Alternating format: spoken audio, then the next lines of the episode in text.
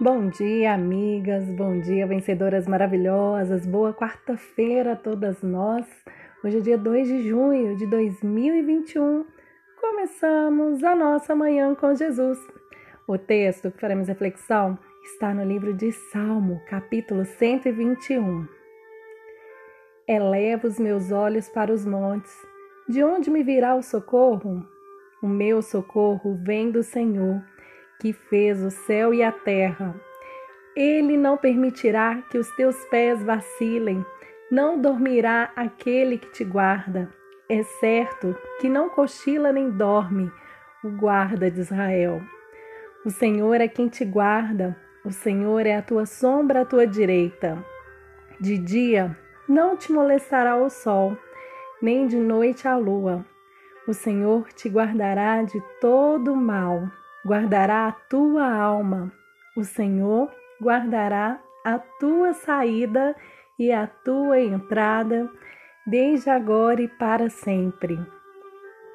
Amigas, quando precisamos de ajuda, onde buscamos socorro?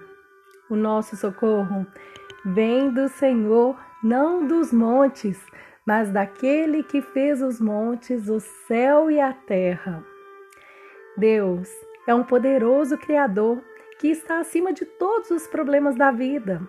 E Ele está de plantão 24 horas por dia, sempre alerta, caminhando ao seu lado, lhe dando sombra e proteção.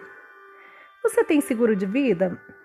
A cobertura de proteção dada por Deus é pessoal, total e ilimitada.